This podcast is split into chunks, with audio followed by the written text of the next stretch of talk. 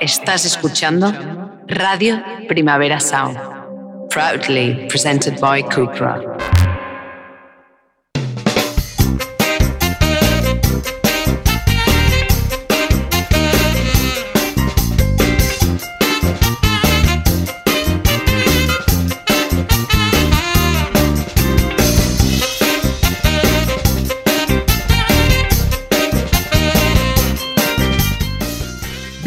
Bienvenidos a la ruleta de la mierda con Kiko Amat y Benja Villegas. Hoy hablaremos de asfixia, de derrames cerebrales, de balas de heno y balas en el tambor de un revólver. Muertes de mierda para dar y tomar.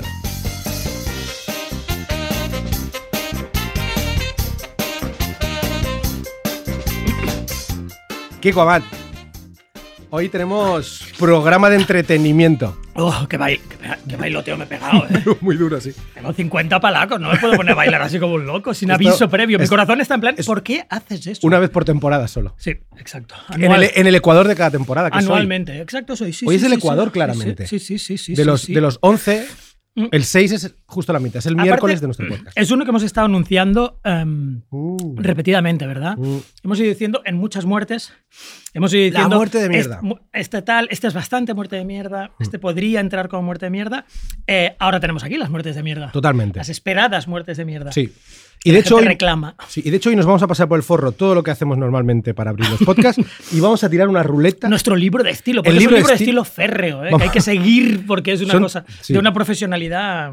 Pues hoy Vamos. nos vamos a cagar en el libro de estilo, Exacto, literalmente. defequemos sobre él. Y vamos a tirar la ruleta. sí. ¿Te parece? Sí, porque, porque hay tantas muertes de mierda que hay que hacerlo un poco azaroso, ¿no? Hay que Sí. hacerlo un poco como si fuera un juego de azar. Me encanta. Que- porque en el fondo las muertes de mierda me lo he hecho venir bien, pero es la verdad, son bastante fruto del Sí. azar, de mierdas que te pasan. Sí. Y también conviene explicar al principio que muchas de las muertes que ya hemos tratado eran bastante de mierda. Hay cosas de mierda. Pero yo creo que lo que define, la línea que define entre de mierda o no de mierda, morir es una mierda, eso está clarísimo. Son Que nuestros huevos toreros.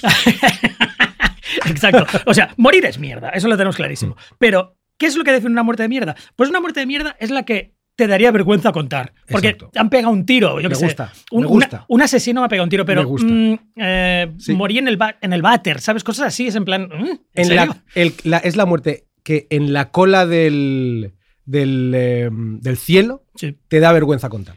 exacto. O es O la que infierno. la prensa pone circunstancias desconocidas, aunque todo el mundo sabe que te Exacto. encontraron con un, Sí. con un hámster en el recto, ¿sabes? Y tienen que poner... eh, se desconoce la la- moviendo las patitas. La cola. Ble, ble, Sí, sí, sí. Me Pues es- eso es una Es muerte una de muerte mierda. de Una muerte de mierda es la que tu madre no le puede contar a la gente en la cola de- del mercado. O sea, murió, murió el pobre. Eso murió de viejito el pobre. Eso también está muy bien. Es, tu madre tiene que esconder hasta cómo te mueres de lo Exacto. mierda que eres. De lo horrible Me que gusta. ha sido. Vale. Pues, oye, yo por mí le, da- le damos a la. Sí, a dale ya a la ruletita ruleta, y, em- y venga. empiezas tú, va. Va, venga, le doy.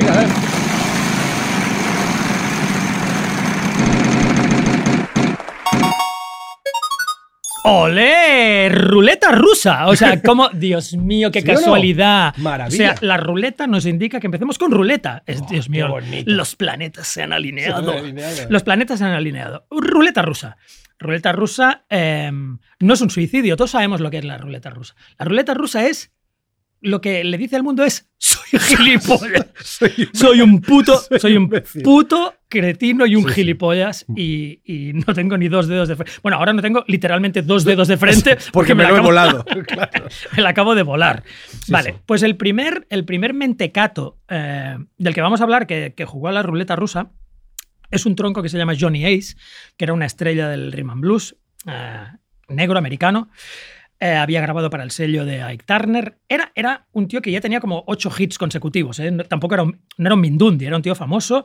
Típico tío a quien también le ponen el, el San Benito de inventor del rock and roll. Hay muchos inventores del rock and roll, pero es uno de los que, de los que hizo una. De, los que creó la transición de rhythm and blues a rock and roll, ¿no?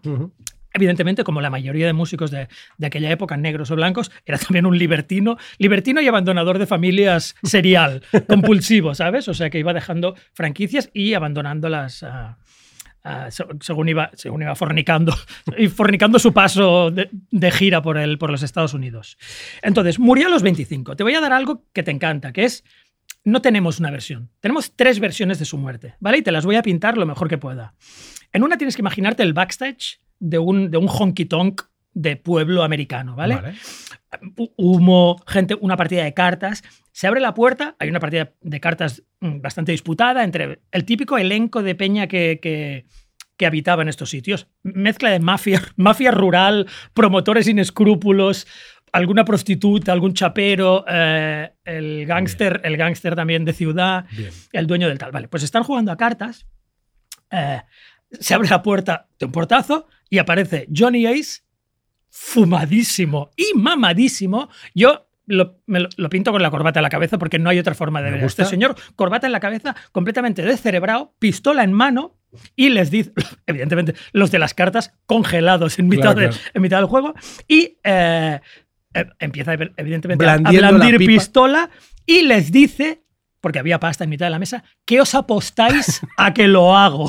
Todo el mundo, no, no lo hagas, no lo hagas. Rula el cargador, se lo enchufa en la 100, le dice al que había aceptado la apuesta, "Mm, ahora vas a ver, y se vuela la tapa de los sesos y el que había apostado la apuesta se queda con un trozo de seso del Johnny Ace en el, En el, en en el en En ace.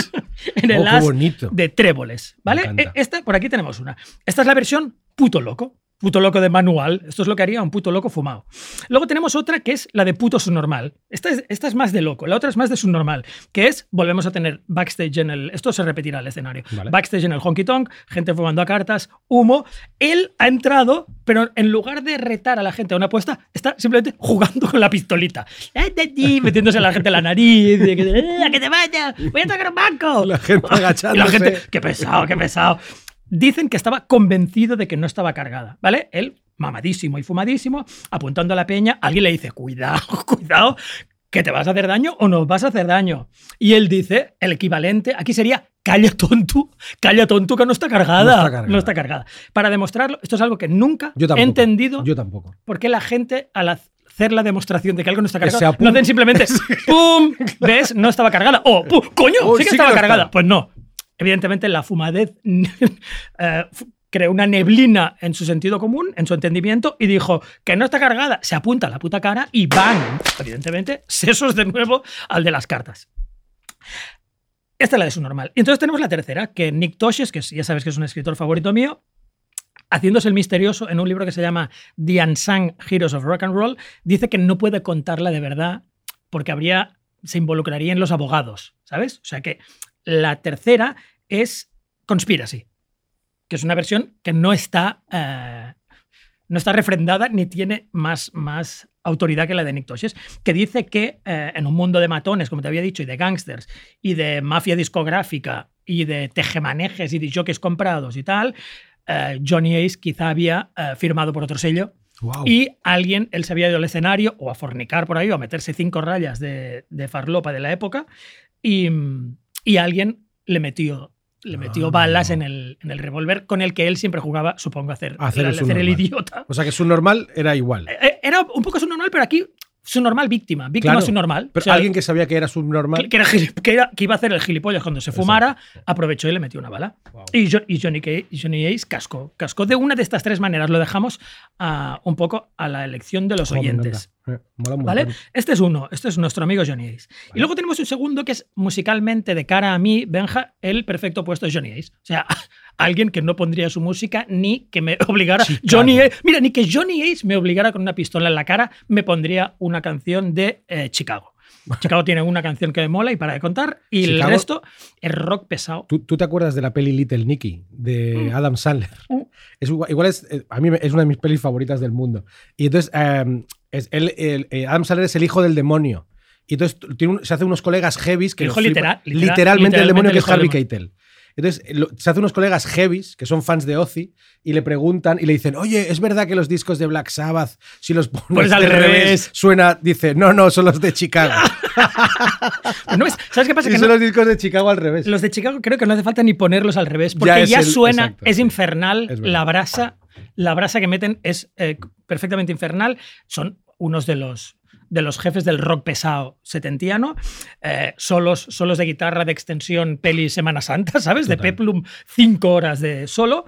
De vez en cuando le salvaba que había una trompetilla por ahí detrás, pero no, para mí no es suficiente. No es suficiente. No es redentivo. Entonces, de Terry Kath, eh, ya te puedes imaginar lo que le pasó, también eh, ruleta rusa, pero tú sabes que hay una cosa que es las famosas últimas palabras, ¿no? O sea, las cosas que dices antes de morir. Entonces tenemos un abanico muy amplio. En un lado pondríamos que está, eh, yo qué sé, las últimas palabras de Marco Polo, que eran... eh, no os he contado ni la mitad de cosas que he visto, ¿vale? Esto es en plan, wow, guapísimo. todo el mundo corriendo, corriendo guapo, a, ¿eh? a hacer el equivalente de Twitter de, de aquel siglo, ¿no? No, claro. Y en el otro extremo está eh, Billy el niño cuando estaba encerrado en una chabola y, y le vino Pat Garrett a detener sus últimas y llamó a la puerta. Las últimas palabras de Billy el niño son ¿Quién es?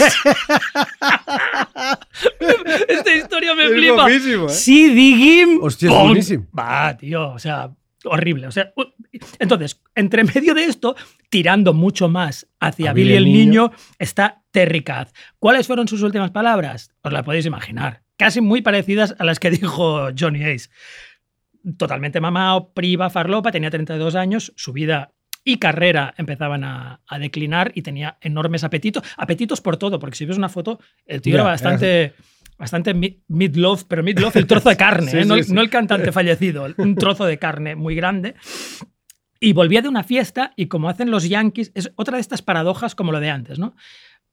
Si eres americano, tienes un revólver de 9 milímetros en tu casa, ¿por qué limpiarlo cuando vuelves de una farla far- farro- farlopera? Sí. ¿Es este el mejor momento? ¿Por qué no mañana con los Fruit Loops desayunando y dices, mira, voy a lavar... un-". No, Hostia. ahora no, no hagas ahora, estás... Tu, tu, tu percepción de las cosas está completamente alterado, ¿no? Pues eh, se pone a limpiar. eh, Yo, yo no sé por qué hacen esto los yankees, porque yo cuando vuelvo de farra, farlopera o no, me como un kebab. Sí, ¿vale? sí. No, no me pongo a limpiar, Limpiar. armas. Sí, claro. Hago algo a limpiar nada. Iba a decir, hago algo inofensivo como un kebab. Un kebab puede no, puede ser inofensivo. puede ser, Puede ser muy. te, puede te puede agujerear el estómago como, puede ser, como una bala. puede ser terrible, pero no es lo mismo que Pero no cargar te una pones a limpiar ¿no? nada. Y eh, lo que le dijo todo el mundo, ¿pero qué haces, loco? ¿Qué haces? No os preocupéis, Que no está está cargada. Y se Hasta revienta, luego, se revienta, luego, se Terry. revientan los sesos. Antes de pirarme de este y dejarte el, el siguiente a ti, te voy a decir lo que me acabo de acordar de otra gran última frase que no tiene nada que ver con la muerte, que me flipa. Es de un general inglés, que ahora no me acuerdo de su nombre, era Warike o Werwike o algo así, que estaba loco, o sea, se- había ido enloqueciendo y se quiso suicidar desde, uno, desde la ventana de un hotel de Lisboa, se asomó a la ventana y su sus últimas frases fueron no sé por qué estoy haciendo esto. en plan, ¿por qué estoy, ¿Por qué estoy ¿por qué estoy, por qué estoy suicidándome? Oh, muy bien. me encanta, me Oye, encanta. muy bien, muy bien. Últimas frases, ¿eh? Sí, Me gusta mucho. ¿eh? esto para una temporada. Bueno, incluso para un, un perfil de Twitter, como decías, tío. Solo últimas frases. Está guay, ¿eh? Sí, libro, tenemos mucho. libro. Me flipa. Editores. Eh, vale, pues voy a, voy a probar yo con la ruleta. Tiro, eh, vamos a ver. Venga, voy para allá.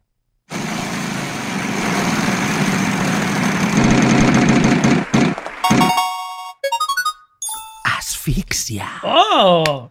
Asfixia. Asfixia, me encanta la Asfixia, asfixia. Bueno, sí. no me encanta la asfixia, pero me, me encanta que Hay toque. gente que le gusta mucho la me encanta asfixia. que toque asfixia. Es, eh, ¿Cómo era? Em, esa es la frase que decía siempre el prota de Kill Bill. Me encanta la asfixia. hasta, hasta que lo encontraron en el armario.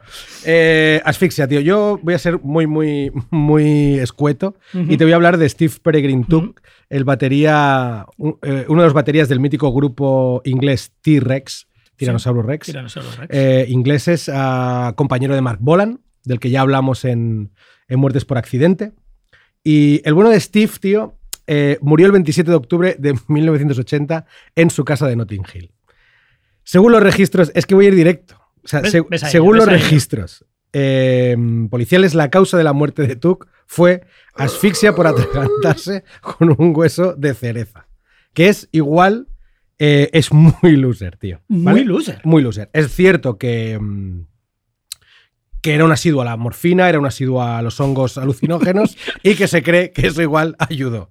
Pero finalmente, de lo que estamos hablando es que quien mató al puto batería de T-Rex es un puto hueso de, Una cerecita. de cereza, tío. Una cera. Y aparte, ¿qué tipo de tráquea debía tener este tío? Porque yo, Lamentable. mi hijo pequeño, un día descubrimos, le habíamos dado un bol de cerezas y descubrimos que había comido 20 cerezas y no había huesos, estaban todos dentro de su, Claro, claro, no, yo tengo, yo de tengo- su estómago. yo tengo un colega, el Plazi, eh, creo que era el Placi de Ripollet, que, que descubrió que llevaba un hueso de cereza en la tocha desde, desde el parvulario. Y había como enraizado, tío. Esto no, Te lo juro. No es raro, ¿eh? Te lo juro. No y, creo que era de cereza, igual no, igual era de, de- igual. Pero cuando pensé, cuando leí de, por Steve, pensé en el Plazi y que me contó aquella historia que el tío, claro, llevaba ahí, los padres pensaban que tenía carnos Claro, y lo que, y lo que le sacaron. y le sacaron un Bueno, put. le podía haber crecido un árbol, un cerezo. Exacto, ¿sabes? Como, y los ojos como las cirsas. Claro, ¿Sabes? Taca, taca, taca, solo Y bueno, pues eso, la verdad Pues a es que lo no- mejor no era una cereza, a lo mejor, a lo mejor no era un hueso, a lo mejor era la cereza. La igual, igual, igual de loser, ¿eh? porque una cereza no te- casi no te puede Ah, claro. es imposible. Mm. Podría ser. Y lo encontraron igual tan, o sea, muerto tan tarde Claro. que ya se había, ya se había Se había- había quedado el hueso. Se había quedado Mm, el hueso. Al menos le había dado gustito, ¿no? No, pero me, parece- me pareció flipante. comerse no, la sé, no- no sé si estaban, si estaba, estaba con, en casa, estaba con su hija y con, con su pareja. Eh, Era una cereza de cóctel, ¿verdad? O sea, que no- tampoco nos está comiendo unas cerezas de. ah, de- yo me lo imaginé totalmente. plato de cerezas. No, con un bol como de. Como de por eso decías. voy a- por eso decías lo de loser, porque comerte unas cerezas de San Clemente del Sors Y y que el quede- Llobregat es muy loser. Sí, y luego también Yo me lo imaginaba con un, con una- Ah. con un bebedizo. Mm, Cero. Bebedizo cerecero. Claro, claro. No, no, yo una cereza cero. ahí en medio. Yo pensé directamente, como hace, como hace mi mujer, que se pone unas cerezas para ver eh, la tele. La tele. Entonces Una el tío cosa muy sana. El tío estaba viendo las noticias. Sí. Y entonces, y entonces pensé en la importancia de aprender a hacer la, la maniobra Eh, esta de Heimlich, yo también, tío. El Lo pensé, día, dije, el otro día "Hostia, es que en realidad te mueres". si no- claro, te mueres. Es brutal. Un hijo tuyo le da un tal y si no. Bueno, un hijo todavía lo puedes sacudir por los pies. Exacto. Para un batería de, de rock. No puedes, claro. tío. Meatloaf Sí. no podrías. No podrías hacérselo. Pues así, así murió el bueno de Steve Peregrine. Pongamos que con un cóctel, va, que así le damos un Vale, poco de. Le damos un poco de. Igualmente es de, brillo es- a su muerte. Es bastante loser, ¿eh? Muy loser, muy loser. Vamos a la siguiente. Venga, vamos. Esta vez, para no abusar de la ruleta, lo voy a hacer a dedo, ¿vale? Venga, o sea, dale, sí. ¡ah! electrocución. Oh, vale, electrocución. Electrocución, em, Qué, qué de mierda también, ¿eh? que no es la silla eléctrica, es electrocutarte, ¿vale? Pero, de nuevo, como con la ruleta rusa, como con todo, hay una forma semidigna y una forma atroz de morir electrocutado. Hay una forma que pueden contar de ti y una forma que no pueden contar de ti. La forma semidigna, y que sí tu madre podrá contar en el mercado, es lo que le pasó a Keith Relf, que era el bimbo guapetón eh, armonicista y cantante de los Yardbirds. ¿vale? Uno de, los, uno de las grandes beldades masculinas del, del pop británico de los 60. Aparte que era medio asmático y tal, era un tío débil, pero muy guapetón, muy rubio, así. Eh, y en 1976, con carrera también en declive, como muchos de los músicos de, de pop de los, de los 60, a los 33, pues ya había, había ido perdiendo bolos tal y, ya no estaba en el ojo público y se fue a hacer unas jams a su sótano, ¿vale? En bata, imagino, en un sábado por la tarde lluvioso inglés y... eh, y le, le dio un calambrazo, o sea, le dio un calambrazo de bien, bien descalzo o, o algo. Es porque también era asmático y tal, que es posible, posiblemente fuera más, eh, eh, más sensible a, a- a un, A un cacharrazo. Un, un- un cacharrazo de ese nivel. Pero al menos de este tío es del que se puede decir murió haciendo lo que amaba. Hostia, ¿Sabes? tío. Que, bueno, a lo mejor el del hámster en el recto también, murió haciendo lo que, amaba. era lo que amaba. Pero esto es algo que puedes decir tranquilamente en público. Hostia. En plan, murió tocando la guitarra. Que para un- Eléctrica. que Sí, para un músico de rock es en plan, murió con las botas puestas. Bueno, él con las botas puestas no, porque como hemos dicho, seguro Tenía que iba descalzo. descalzo, sí, y puso el pie en el charco. Vale, pues este, esta es la forma digna, ¿no? Que no es muy guay, pero yo qué sé. es, de es de mierda, pero no es lamentablísima. No, De- tío, a lo mejor sale como un rayo de la guitarra y tal, y eres, eres un dios del rock muriendo con un relámpago. Es bastante guay. Entonces, eh, está la- el calambrazo bochornante, que es el de Claude François, eh, llamado Clo-Clo, típico, típico Wow. mote vomitivo francés. Clo-Clo, fon, fon, fin, fin. Eh, Claude François, yo soy bastante fan, y aparte era un bailarín flipante. O sea, le ves. Es como un poco James Brown. No entiendes cómo puede. Baila- poco piernas de goma. O sea, no entiendes cómo puede hacer todas esas piruetas, ¿vale? Tú también eres Eh, de los que respeta a la gente que baila así, ¿verdad? Hombre, claro. A mí me pasa igual. Es que no es una parida. Yo me reía mucho de Bruno Mars, en plan, eh, Bruno Mars. Pero es que, que copia, bailar- que copia Police, joder. Lo vi en una Super Bowl bailar, así rollo James Brown, y pensé, te tienes el puto amo. Pero es que bailar así es muy difícil. ¿eh? Totalmente. Tienes que llevar el Me ritmo en el cuerpo. Me flipa. Sí, sí. Tienes que tener un gen Me eh, danzante, ¿vale? Pues este tío bailaba de la hostia desde siempre. Incluso cuando hacía rock and roll al principio bailaba súper guay. Entonces, 11 de marzo del 78, nuestro querido y danzón eh, Claude François bailó la danza de la muerte. Porque estaba en su casa en 1978, como he dicho, en París. Se estaba bañando, de nuevo, perplejidad completa cuando lo lees. eh, ¿no te lo dijo tu madre cuando tenías tres años? Que no metes los dedos en el enchufe. Yo creo que es la tercera cosa que te dice una madre, es cómete esto, acábate los sigrons, no sé cuánto, no metas los dedos en el enchufe. ¿Y él qué hizo? Él, él se está bañando. O acababa de bañarse, una de dos, o se está bañando, o, era- o- o acababa de bañarse y era de esa peña que cuando se acaban de bañar parece No. que hay un aquapark Sí. en tu puto, no se en tu puto lavabo. No se secan y deben haber estado salpica- salpicando con el, con el- Hacen como una pescadilla, ¿eh? No, y dentro de la bañera con el pato, ¿sabes? sí, sí, Porque sí. no se explica entonces los tres, los tres de edad como Ahora lo hi- entendí. hiperexcitados. ¡Yeah! ¡Me estoy Se bañando! baña. ¡Qué guay es bañarse! Con, Y que, con un barco. con el barquito, creando un maremoto para el barco. Ah, ¿no? vale, vale, y, que luego, y que luego entras en el baño y hay como tres dedos de agua que no te explicas. Si no se ha bañado un manatí con él, no te explicas cómo puede ser. ¿Vale? Pues fuera como, fuera como fuere, el tío bañándose o haciendo el manatí, ve una lámpara de, una lámpara de pared que estaba medio salida y la de Ada y la va a poner bien. Claude. Fucking, fucking Claude. ¿Qué haces, tronco? Es ¿Qué que, haces? Y corre tanta prisa ponerle. Bueno, a lo mejor quería que la lámpara se iba a caer dentro de la bañera, pero el resultado fue el mismo. Quiso ponerla bien y, Y eh, muerto, y mu- claro. y murió, tío, murió. Y aparte, eh, en la autopsia vieron que había muerto y había muerto fulminado porque Claro. tenía hematomas de haberse, de haberse caído, pero así. pff.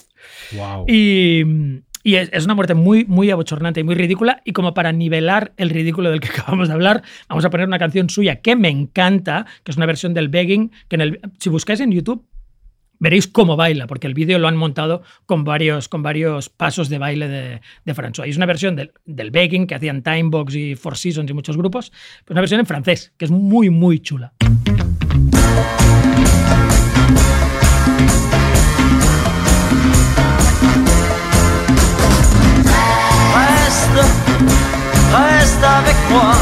J'ai besoin de toi comme toi de moi.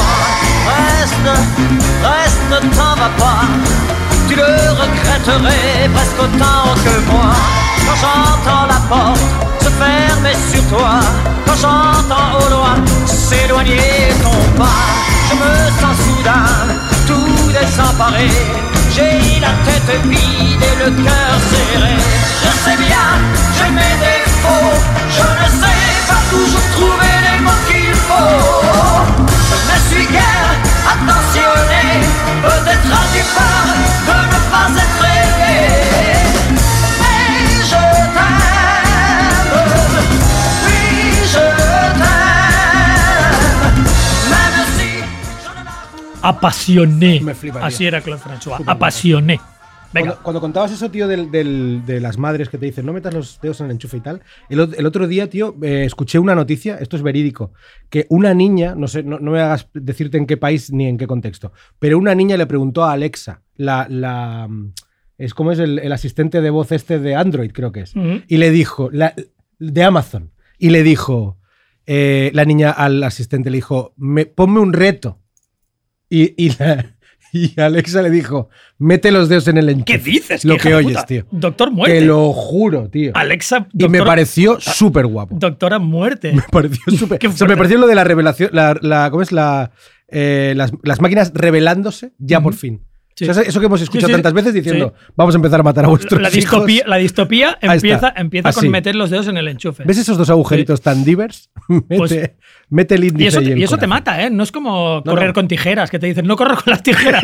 Cuando corres con las tijeras y te caes, nunca, te ha pasado na- nunca le ha pasado nada a nadie, a no ser que sea cortar un lazo o algo así. Eh, Yo hice, yo tengo que decir, y mira, esto, es esto también es cierto lo que voy a contar ahora. Yo de pequeño metí unas tijeras en un enchufe. En un enchufe. Y saltaron todos los plomos y no, y no fallecí por, Bueno, por mucho, por, a lo por mejor, suerte. Por suerte, o a lo mejor tenían, tenían ah, como Ah, el- plástico. el esto plastiquito que te Igual sí, un ¿eh? poquillo.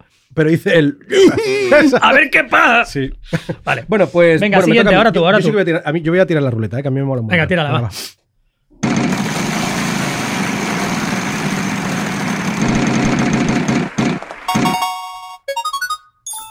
Uh, me encanta, tío. Lo que me- no- está todo está yendo como. accidentes de esquí. Ah, me flipan. va. Y encima muy ad hoc. Sí, muy heavy, Muy porque hoc, el actor, sí. es verdad que el actor francés Gaspar Uliel, tío, Ujú. 37 años, se acaba de matar hace unos días. Sí. no sé, en los Alpes, que era un habitual de los Alpes. Cruzo mucho los dedos, Benja, antes de que empieces a hablar, cruzo mucho los dedos porque yo me voy a esquiar, evidentemente no yo, yo no esquío en la puta vida, Es lo que te iba a pero yo me voy a beber mientras mis amigos esquían. Es que no hay que esquiar. Yo, yo voy- yo voy a, servir, a escanciarme Yo, mira. lo- licores mientras mis amigos se deslizan por, por pendientes. Pero, pero, lagarto, lagarto, porque no, No, no, quiero, no. quiero que ninguno Exacto. se salga volando por la pista, por la pista negra. Yo tengo que decir, tío, que lo siento por los fans de Pop y Muerte que les mola esquiar, pero me repugna el esquí, tío. O sea, el esquí. O sea, me flipa lo de las raquetas en los pies, por ejemplo. Eso, sí, está guapísimo. Jeremiah Johnson. Ese es mierda, Sí, eso está guay.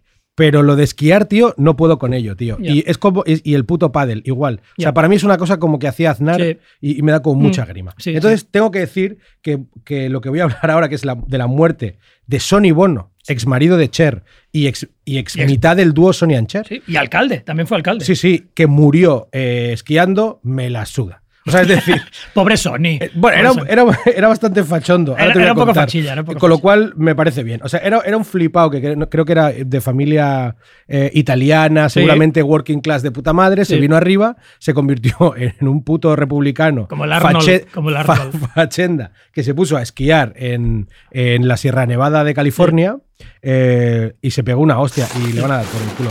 Pero, pero, te- pero sí, los- así te lo digo, que le den por saco. Perdona, Cher. Lo Cher está siento. viva y nunca. ma- Porque es inmortal. eh, no, a- perdona, Cher. Perdona, Cher, por lo que acabamos No, de no, decir. no, a Cher le da igual, ya lo, ahora te cuento. Sonny Bono, el ex marido de Cher, eh, se dedicó a la música y al cine.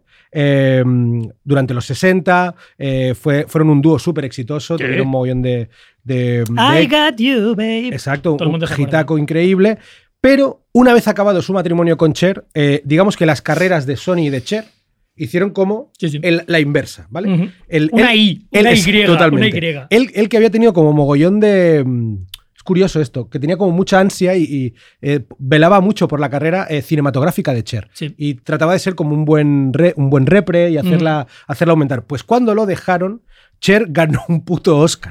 ¿vale? Y él, que también quería ser actor, empezó a comerse los mocos muy heavy, ¿vale?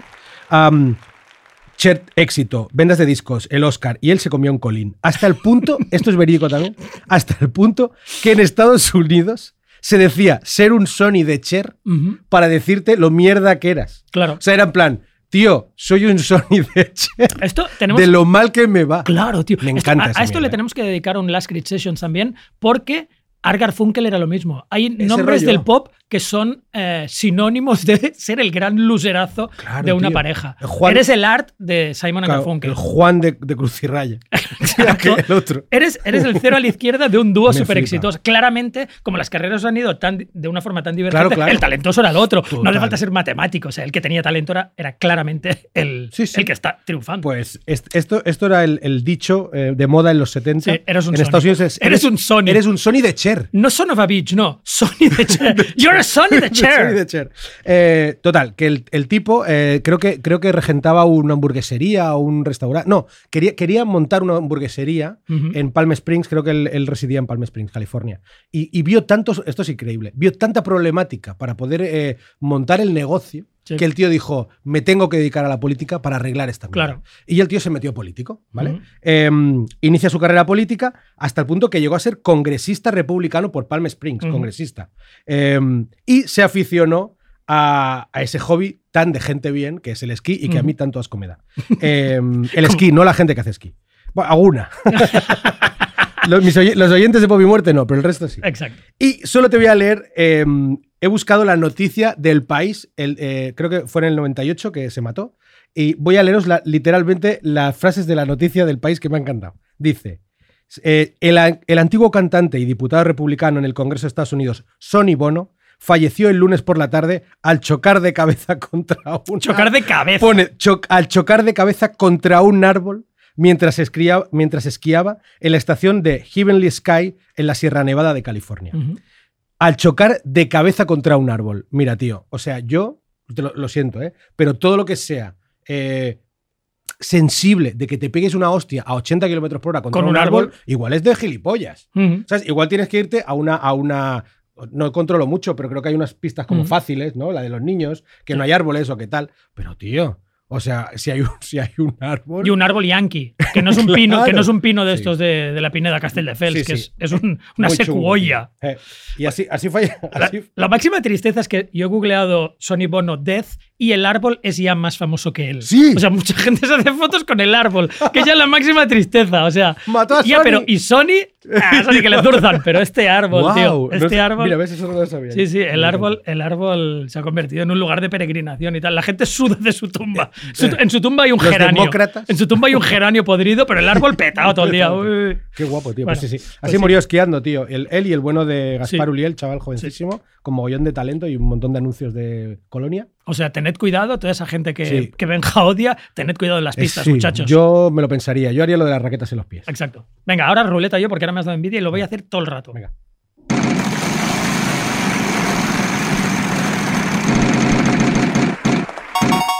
¡Olé! Esta no la puedo decir. Acabo de ver lo que es, pero no puedo decir lo que es porque os la voy a decir después, Me al final. Pero es que esta es muy gorda, muy gorda esta, muy gorda y muy triste Venga, y dale. muy lamentable. Eh, Billy Mackenzie, The Associates, un grupo muy guay de pop, de pop así lustroso, eh, escocés. Eh, un tío que era, era depresivo, era, era depresivo, había tenido hits, el Party Fears 2, por ejemplo, había salido en el Top of the Pops, bla, bla, bla. Eh, medio ni- filo New Romantic. No Vale. New Romantic oficial, pero Crypto New Romantic, ¿no? Sí. Eh, entonces, a los 39 tacos, 22 de enero de 1997, de nuevo una, una curva descendente alarmante en su carrera, muy deprimido, o sea, deprimi- más deprimido y abatido que, que alguien después de escuchar un LP entero de Radiohead. Eh, el, pobre, el pobre se mete en el cobertizo del patio de su viejo, que ya es... O sea, si tú un día, el más feliz de tu vida, te metes en el cobertizo del patio de tu viejo, ya te da un poco de tristeza. Sí. ¿Qué, qué haces en el cobertizo del patio de tu viejo? Siempre hemos dicho donde posiblemente no tu, viejo, tu viejo se masturba. O sea, estás entrando en el masturbatrón de tu padre. Ya, eso, yuyu, horri- horrible. O sea, no toques nada. Sí, o sea, sí, Todo o sea, lo que levantes, hay una revista guar, una revista para adultos la, debajo. la primera y norma del, antigua. la primera no- norma del club de Pop y Muerte es no vuelvas a casa de tus padres. Y la segunda es y menos al masturbatrón. Al, al masturbatrón de tu padre. Exacto. Vale, pues él entró en el masturbatrón, pero ya entró, hay que decir, en su descargo, entró ya con la idea de acabar con su vida. Os preguntaréis, si era un suicidio, ¿por qué no le metimos en suicidios? Os lo voy a contar muy rápido y os lo voy a contar aquí cómo, cómo define el, el informe forense su muerte. He died because, uh, for a, um, a combination of paracetamol and prescription medication. Os lo voy a traducir. Paracetamol y, una, y, una- y un medicamento de receta, ¿vale? A no ser que el medicamento de receta fuera cicuta, la gente se va a reír de tu muerte, el resto de la existencia humana. Cuando le pregunten a la madre en el mercado, ¿cómo se mató su hijo? Con una aspirina. Con- ¿Verdad que dice? Con con, aspirina. con una, con una aspirina. ¿Pero cómo se mató con una aspirina? ¿Cómo se puede morir alguien con una aspirina? Es que no se puede morir nadie ni con 20 aspirinas, ¿no? Yo no, no quería que fuera posible morir de aspirina. La primera es como de limón. Claro. O biodramina. No te puedes morir de esa mierda. Es imposible. Igual ir a cianuro lo otro. Claro, ¿qué, qué era lo otro? Eso es lo que, eso es lo da no igual- da sabemos. igual lo que le pongas al cianuro. Claro, prescription medication puede es una, muy abstracto, pero bueno, murió de aspirinas. Y ahora lo miras, pones death en Wikipedia y este pobre tío nunca podrá decir que se mató eh, defendiendo el álamo. Murió con un ibuprofeno en la Me boca. Sí, Dios, sí. es una muerte. Vete pero mira lo que te voy a decir, que es una muerte un poco new, romantic. Lo siento por todos los que han sido new romantics, pero un new romantic morirse de un aspirinazo es Está guapísimo. Por, ¡Wow! por una migraña, por amor. por Este, amor. este alma. Creo Sí, que me sí. está matando. De hecho, yo, yo te quería decir que eh, el otro día estuvimos hablando de Sunny Denny. Sí. La, la cantante. Sí, Yo, que sí, yo, La, sí. yo la conocía porque había colaborado con Led Mm. Zeppelin en algún tema. Es una folky. una folky de puta madre, que era bastante malandra la tía. Era bastante person, muy borrachuza, bastante- pero heavy. Nivel dejarse al niño en los bares, que esto me flipa. Total. Cuando lo leí, es, Es- en plan. Es, el, es la alarma de que has perdido ya la razón. Exacto, que era en plan, eh, el de, es el de la Sunny, sí. Sunny, el niño que está Que en el te lo has vuelto a dejar. Exacto. En todas las pelis de gangstas y tal, cuando hay una prostituta de crack, siempre se está Siempre- dejando el exacto, niño en los Total, sitios. sí. Eh, pues Sunny Denny, tío, se cayó por las escaleras ultra taja, se pegó una hostia en, en la cabeza que lo, que lo flipas, le, le, le recetaron no sé qué calmantes no sé qué, y se murió, tío. Pero se murió del calmante o se murió Por de la los leche? calmantes.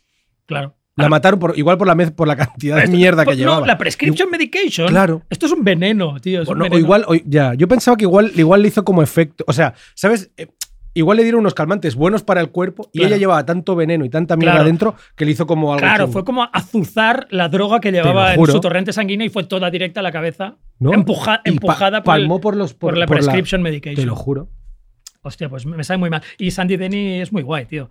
Mm, Me, me apena, me apena que muriera y me apena que muriera cayendo por las escaleras, que es una muerte de borrachuzo. Es una muerte muy de borrachuzo, porque es caerte por las escaleras es también un poco complicado. Tienes que ir bastante pedo. Yo nunca me he caído Sí, por las total. escaleras. Ya. Y, he ido. Yo tampoco me he caído nunca por las Y he ido escaleras. enajenadísimo por Ya. la vida. Y nunca me he caído por Yo, las yo escaleras. igual, por- sí, nunca me he caído. Siempre te- y, y me dan como canguelo, ¿eh? También las escaleras, que como es en plan.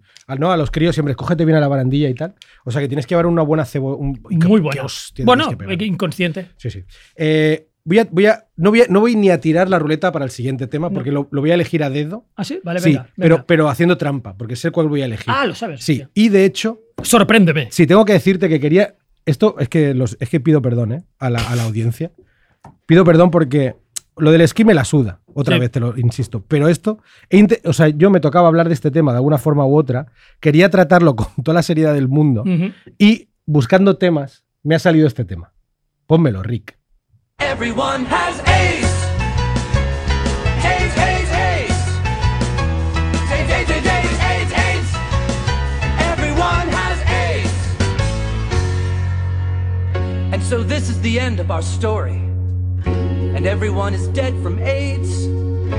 It took from me my best friend, my only true pal, my only bright star. He died of AIDS. Well, I'm gonna march on Washington lead the fight and charge the brigades.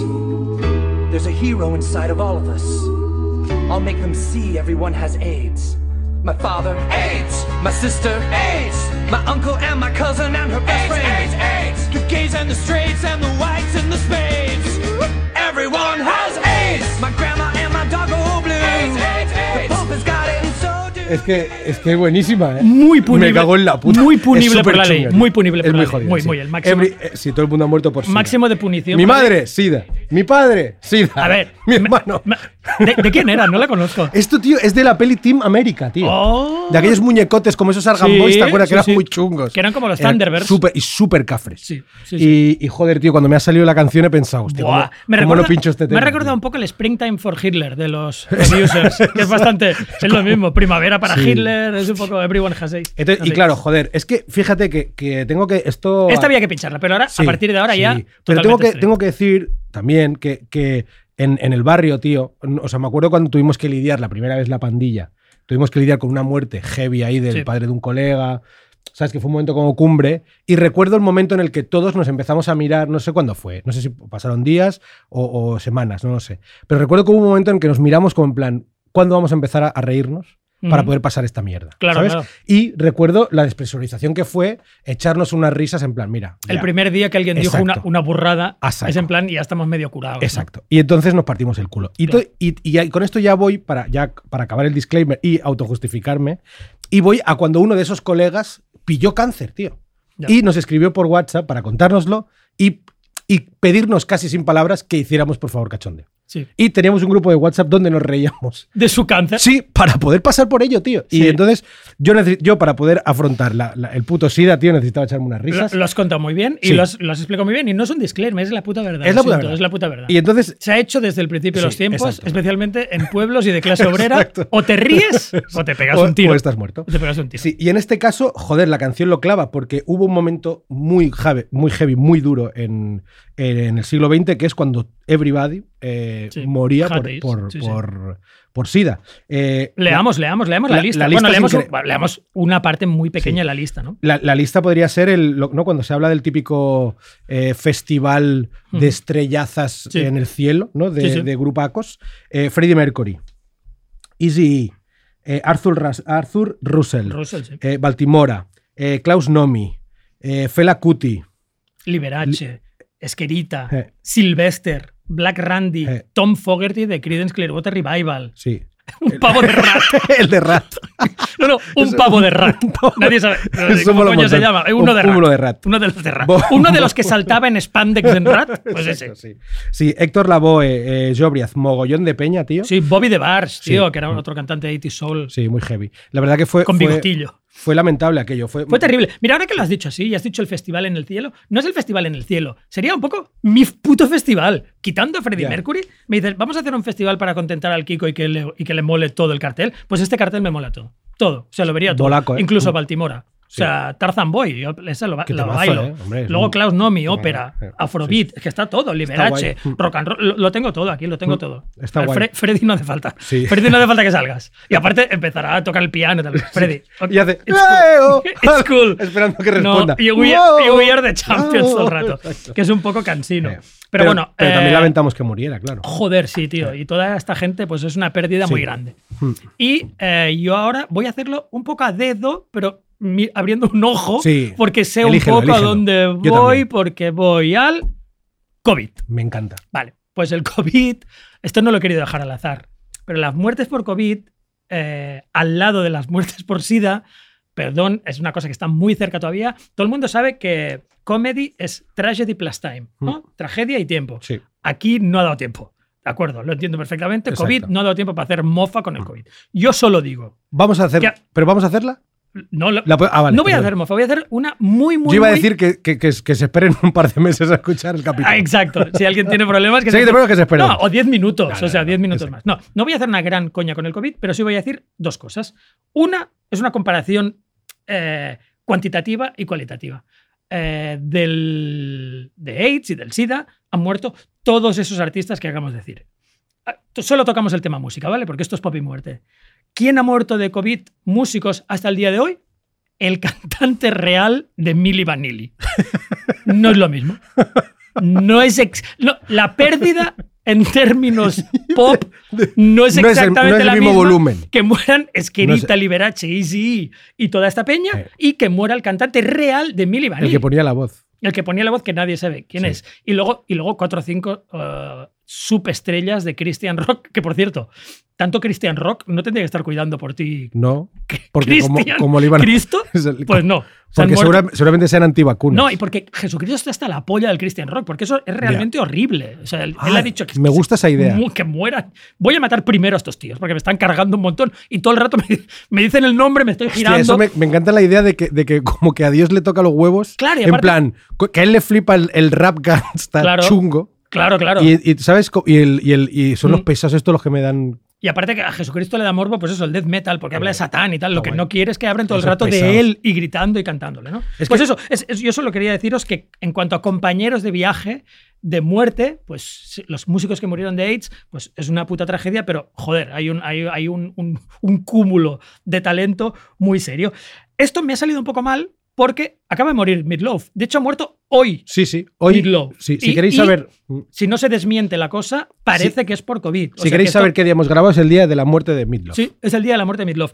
¿Qué pasa? Esto sí, eh, nivela nada. O sea, es como cuando pierdes peso pero has perdido 100 gramos, Sí. que es como no haber Eh. perdido nada. Pues vale, pues tenemos No a Midlove en COVID y la balanza hace un... Bueno, si le pusimos... Si pusiéramos a Perdón, Midlove... No vamos a hacer La broma gordófoba, pero o sea, claro, si a él le ponemos la balanza, desde luego, desde luego que la balanza se inclinaría de una forma notable. Em, pero sí, se, se ha muerto a Midlove y se murió hace un, un- un año, diría yo que fue, uno de mis rappers favoritos, que está ahí, un tío súper guay, inglés, y que fue en la lista de gente que se ha muerto, que, que no los conoces de nada o que, o que son el de Milli Vanilli, de golpe había un tío que sí que me gustaba y, y que me, encantaba, me encantaban sus discos, me encanta uno que se llama Upwards del 2003, y por- os voy a poner en honor de Tai, uno de los pobres que ha muerto eh, del guays. COVID, en un tipo de enfermedad que no es muy lustrosa ni muy... Ni muy Esperemos que sea un special guest en el Festival de los del SIDA. de los del- exacto. Dejen entrar al pobre Tai. Claro, venga, la canción de Tai que se llama Jaja.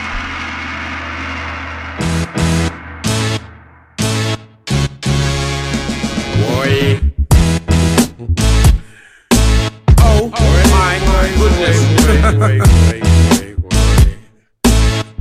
Oh no. Oh no. I guess you want that higgledy piggle rap, huh? Pig in the middle rap.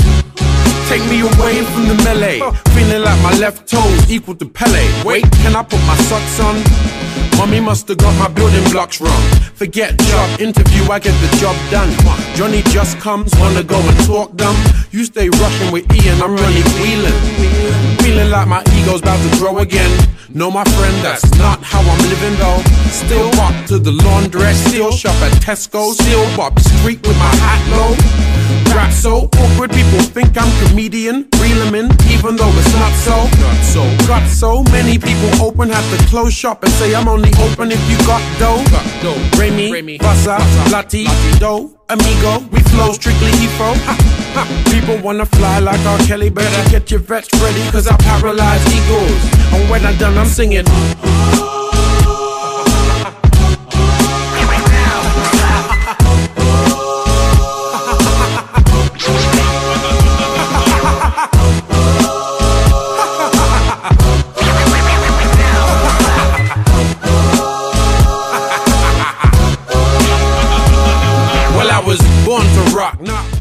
Oh my goodness. Qué temazo, eh, tío. Guapísimo. Me flipa, Me tío. encanta, jaja. Guapísimo. Vale, pues ahora te toca, te Venga, toca, va, te voy toca a- a ti, Benja. Sí, voy a venga, volver a la, venga, dale, yo dale. voy a la, a la rueda que volvemos al azar. Va, a ver qué pasa.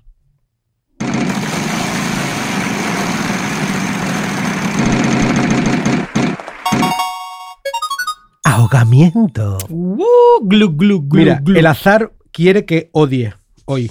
Hoy es el día de odiar. Lo siento mucho, pero voy a hablar.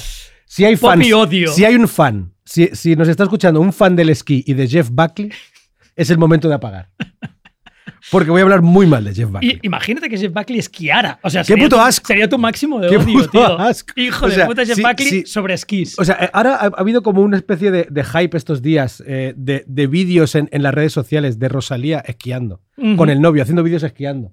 Que me han, o sea, que me han revuelto las tripas, tío. No por, no, no por Rosalía ni por su música, sino Sí. por el puto esquí. El casquito y las gafas y todo. a mí me ofende que alguien del Baix Llobregat esquíe. O sea, tendría que estar prohibido. Nadie del Baix Llobregat esquía. Por un ahora. puertorriqueño. Que a partir de ahora nadie esquía. Y, un- y- y su novio puertorriqueño.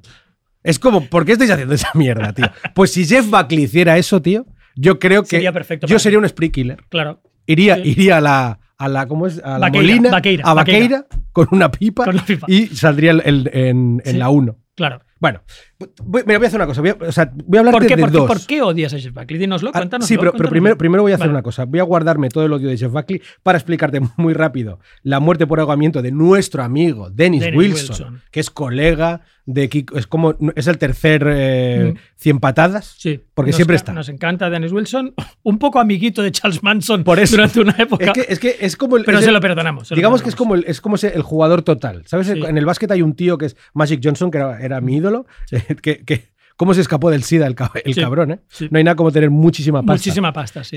Y mm, Dennis Wilson es el jugador total, tío, porque si quieres hablar de, de asesinos en serie y de true crime y tal, puedes hablar. Si quieres hablar de música también. De surf, Es- tío. De surf, de, De de tíos guapos. de tíos guapísimos. y de, cocainómanos también. lo tienes todo. Y de abusadores de menores también. todo, lo todo lo que todo. lo tiene todo. Dennis Wilson, nuestro amigo Dennis. Hablamos para, de. un, pa' un roto y para un descosido. para- te sirve para todo. Sí. Nuestro amigo Dennis, el Beach Boy guaperas y seguramente menos talentoso de los Beach Boys. El Beach Boy que le chupó el culo a Charles Manson. El Beach Boy que cinco días antes de morir ingresaba en el hospital a causa de las heridas sufridas en un altercado. Sí. Dennis Wilson es el Beach Boy que dos días antes, perdón, que dos días más tarde de ese ingreso se autodiagnostica, se da el alta y se lía a beber alcohol. Sale en bata. Sí, sí, Yo, di- yo me lo imagino con, con el camisón ese y el culo al Ese aire. y con- el culo ese al aire. Culo torneadísimo Culo que tenía, superduro. moreno, Culo súper duro. con su birra en la mano Sí. haciendo esto No, es que- vodka, vodka, vodka. esto- esto es Botella vodka. sí.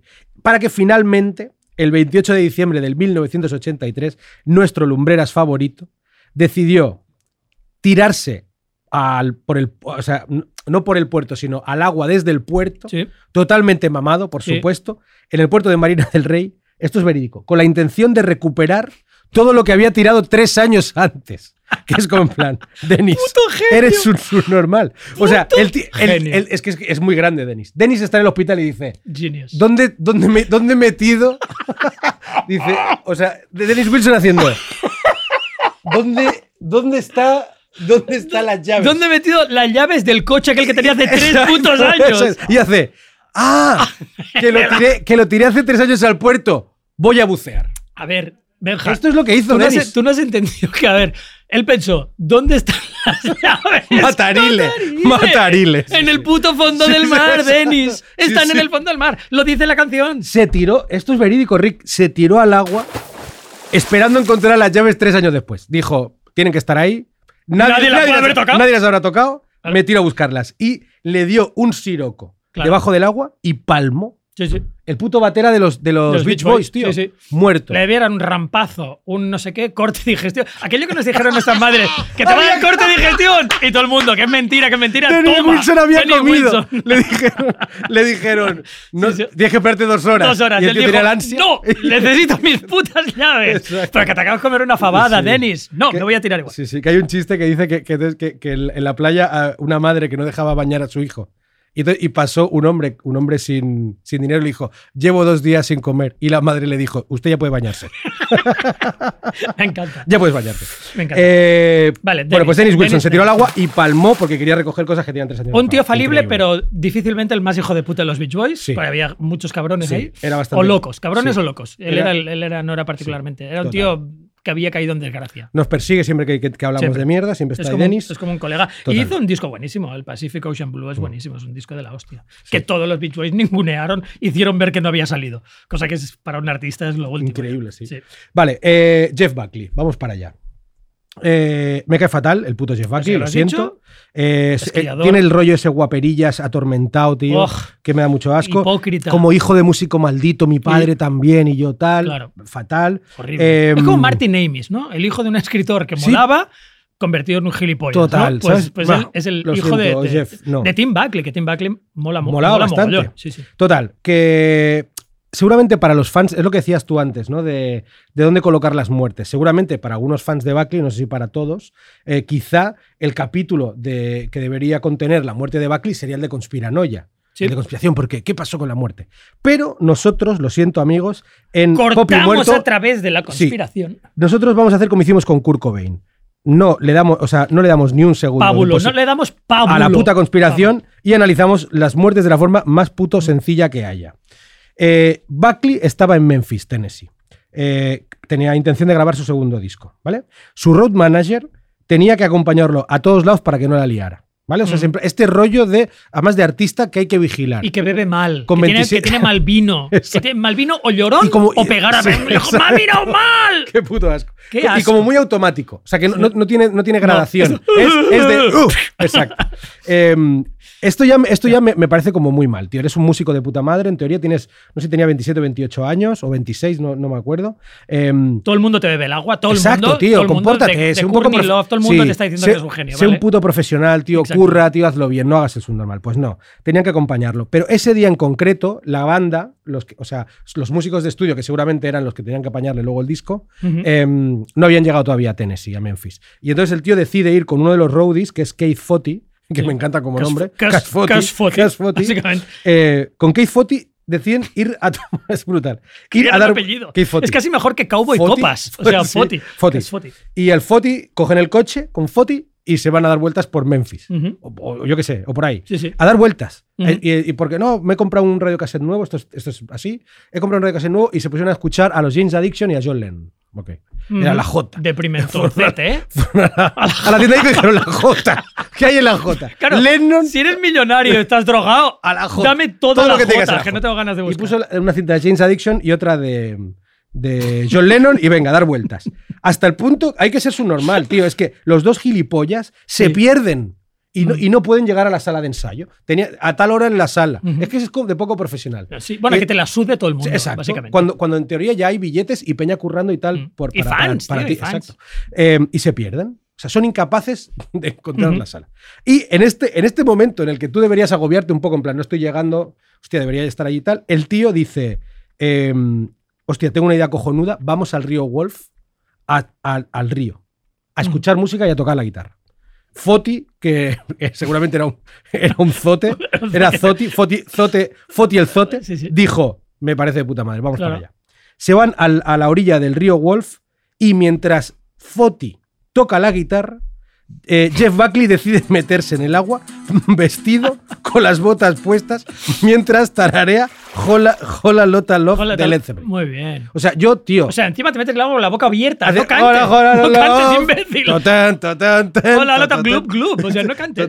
Sí, sí. Y se mete en el agua, tío. Y, y- y según. Claro, aquí es donde empieza toda la Sí. conspiración. Pero lo que pasó es que se metió en un puto río en el que estaba prohibido bañarse y en el que. Había carteles, carteles. claro, seguro. supongo- Respeta las señales, Jeff. Claro, sería un, un riaco de estos de, de- de- de En, en americano, Estados tío. Unidos no tienen riachuelos, Claro. ahí todo es grande. La cosa es que el- el- lo único que sabemos es que Foti dice que tuvo que coger su radiocassette cuando vio que una ola gigantesca eh, generada por, por un barco enorme que pasó por allí Ah, le, lo iba, le iba a bañar a él y, y a- Pasó un barco, es verdad. Pasó un barco una- gigante. una- un barcazo. ¿vale? Entonces, y, y ahí ya le perdieron la pista a Jeff Buckley, que apareció cinco días boca abajo, Boca abajo, flotando. Cla- ¿qué- qué- Hinchadi- hinchadito, ya. hinchadito. Hinchadito. hinchadito. Comida para los peces. ¿Qué le pasó a Jeff Buckley? Que es un normal. O sea, no se encontró drogas ni alcohol ni nada en el cuerpo. Ah. Porque, porque que no, es que no era. No, no se murió por droga, por drogata, se murió por imbécil. Se dio a meter el agua por idiota. Por obtuso y cenutrio. imbécil. Y, no, y vacilón. Y además, "Ah, me la suda, Lo voy a siento, bañarme. lo Sí. siento, yo no compro. No, o sea, y, siento, y si alguien, y si alguien eh, tiene una teoría mejor, que nos la Y contraste. suerte que Tim, Tim Buckley se había muerto para no ver eso. Para no ver la desgracia de Exacto, muerte de tu hijo. Y, na- y, y- y así, pal- así palmó Jeff Buckley, tío. Y, Pues y creo, y creo que la muerte, eso también te lo tengo que decir, creo que con Kurt pasó algo parecido. Y es que con la muerte le- lo hemos ensalzado un poco más de Sí, lo que, de lo que, le- de lo que merecía. A mí me flipaba Kurt Cobain ¿eh? también, Sí, pero sí. creo que un poco too much. ¿eh? Sí, la gente se le va, se le ¿Sabes? va. un Y poco. Jeff Buckley, pues la verdad es que tampoco. Tiene la canción esta de El Hallelujah, este que es Claro. pesadísimo. A mí me, me Insufrible un montón. en cualquier versión. en cualquier versión. exacto. Me da igual Y- la que sea. Y no me parece, no me parece que sea para tanto, la verdad. Vale, venga, vamos a darle a la rulética.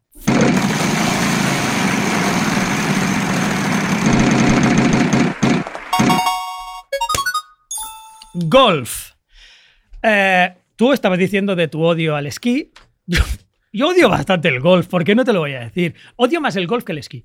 El golf, eh, a ver, lo que primero que vamos a decir es que el señor del que vamos a hablar no murió porque se metió un palo de golf en el culo o se atragantó con una pelota. Murió de un infarto. Pero murió de un infarto jugando a golf. Entonces, el infarto puede ser una muerte, eh, ¿cómo te diría? Perfectamente plebeya. O sea, es, un- es un gran eh, ecualizador. Sí, sí. Ecualizador. Ecualizador. O sea, muere todo el mundo de un infarto. Puedes morir tú, quien sea, ¿vale? Un, un noble o un, o un muerto de hambre como tú y- o como yo. ¿Vale? Eh, pero infarto jugando a golf ya no. Eh, Es una ya no da muerte, tanta pena, ¿eh? es una muerte de casta. Ya no o sabe sea, mal. es como morirte. A ver, de- hay de ciertas, de ciertas enfermedades solo se mueren los ricos. O sea, la gota en la época de Luis XV no se moría cualquier cacamandurrias, se moría eh, la, la gente de la corte de Versalles. Eh, mira, casualmente como con la guillotina, que al principio también solo te morías de guillotina si eras un puto noble, ¿no? Pues lo mismo pasa con el golf. A ver, el golf, eh, si te mueres jugando a golf, es que eres eh, eso. Eres, vienes de una clase pudiente o te has forrado de algún modo, lícito o no, o no lícito. Y Bing Crosby murió jugando a golf.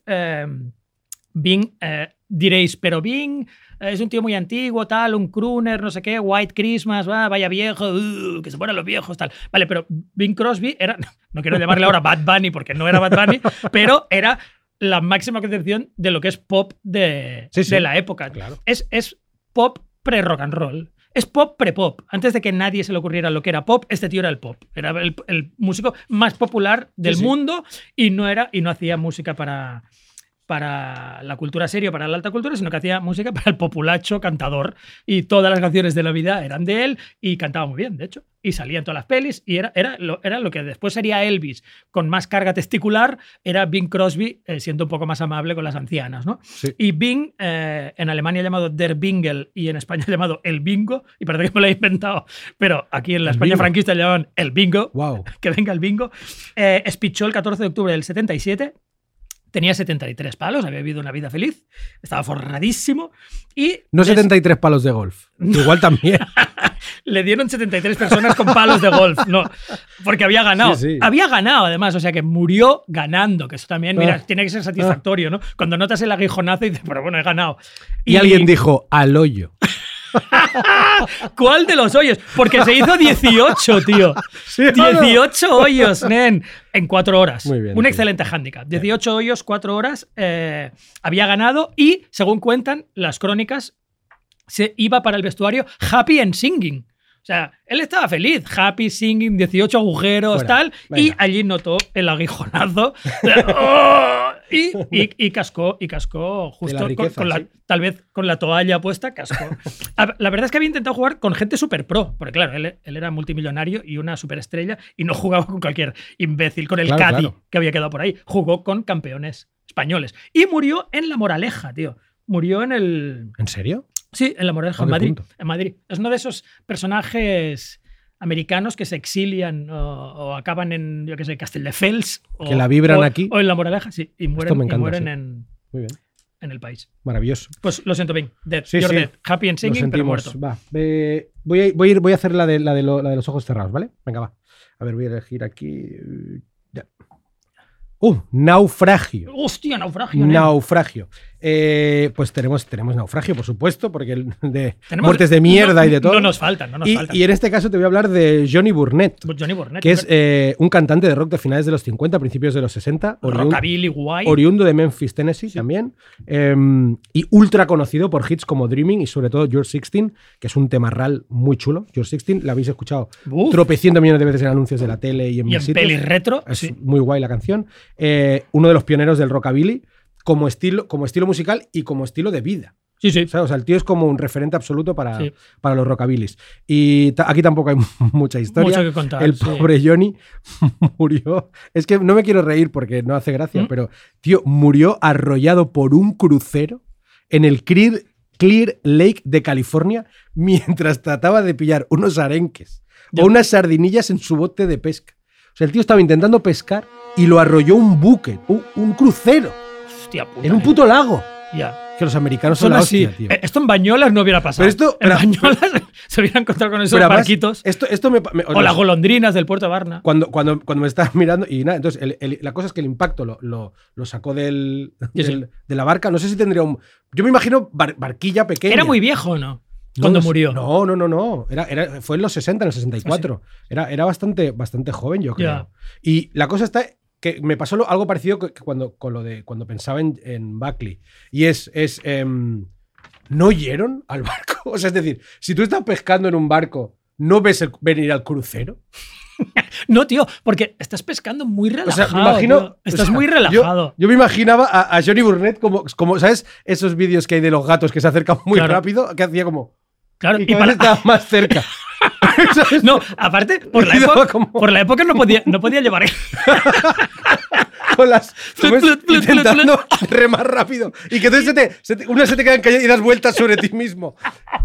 Y al, final, y al final, evidentemente, te acabas, te acabas tirando, Claro. te acabas tirando para que no Fatal, te pille. tío. No, y además, como eran los 60, no puede ser que llevara los cascos y no oyera un transatlántico. Claro. tenía que oír por cojones. Claro, a tío. lo mejor se había quedado sordo o algo. pero- Total, tío. Bueno, en fin, Johnny. Pobre, pobre Johnny Burnett. A mí me encanta una canción, una versión de Johnny Burnett, que es el Train Keep the Rolling, que me, que me chifla. O sea que no me gusta mucho el rockabilly, pero esa me encanta. Es guay. Bueno, va, siguiente, venga. Venga, va. Venga, ruleta.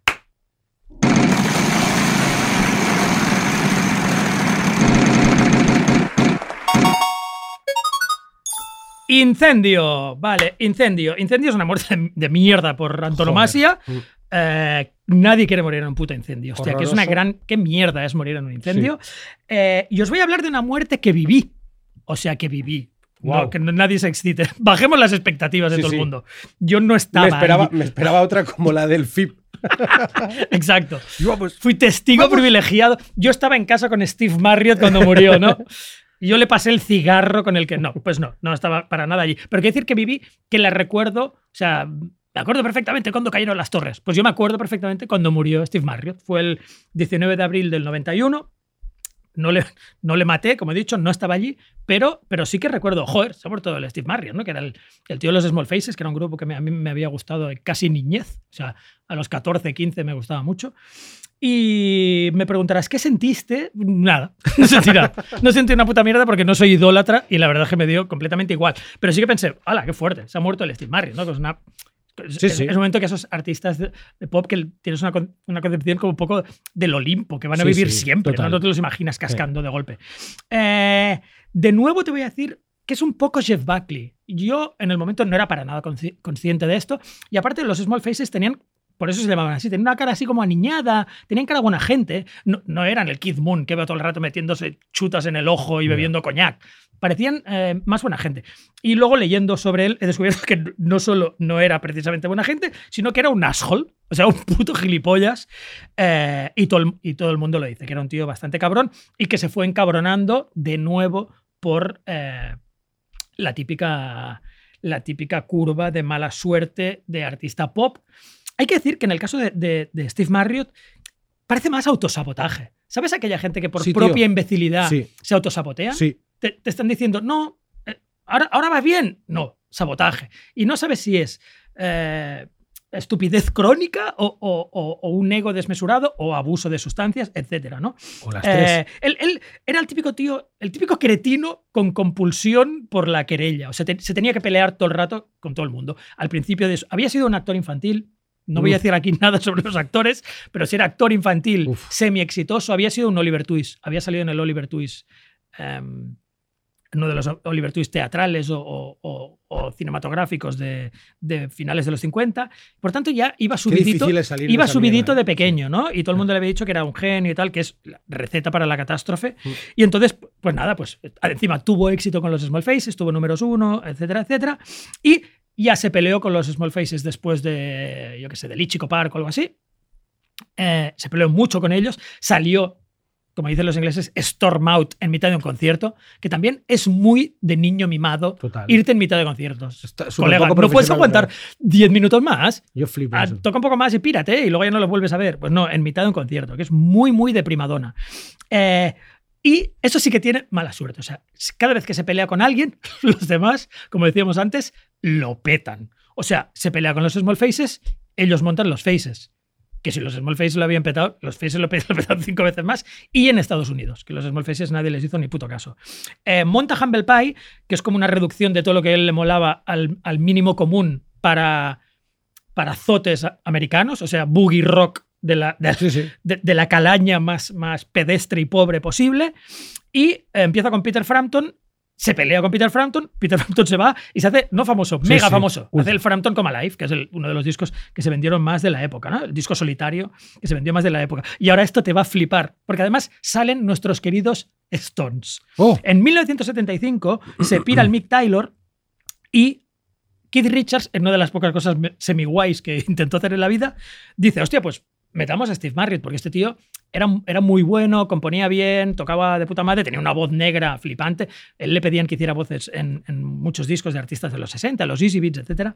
Así que le invitan a unirse a ser un Stone. a los Stones. O sea, es quizá la llamada más bestia Claro. que cualquier músico de rock Sí, and sí. roll o de pop Sí, puede recibir en la vida. Da igual si a nosotros nos repugnan, da igual lo que pensemos de Mick Gervasio. Es- La cuestión es que te han llamado los Stones en un momento, Doblas- en un momento que tal vez no es el más guay de tu carrera. O sea, es un momento de incertidumbre. Tienes un grupo bastante de mierda que es un Humble Pie, que a solo unos cuantos eh, zoquetes americanos le interesan.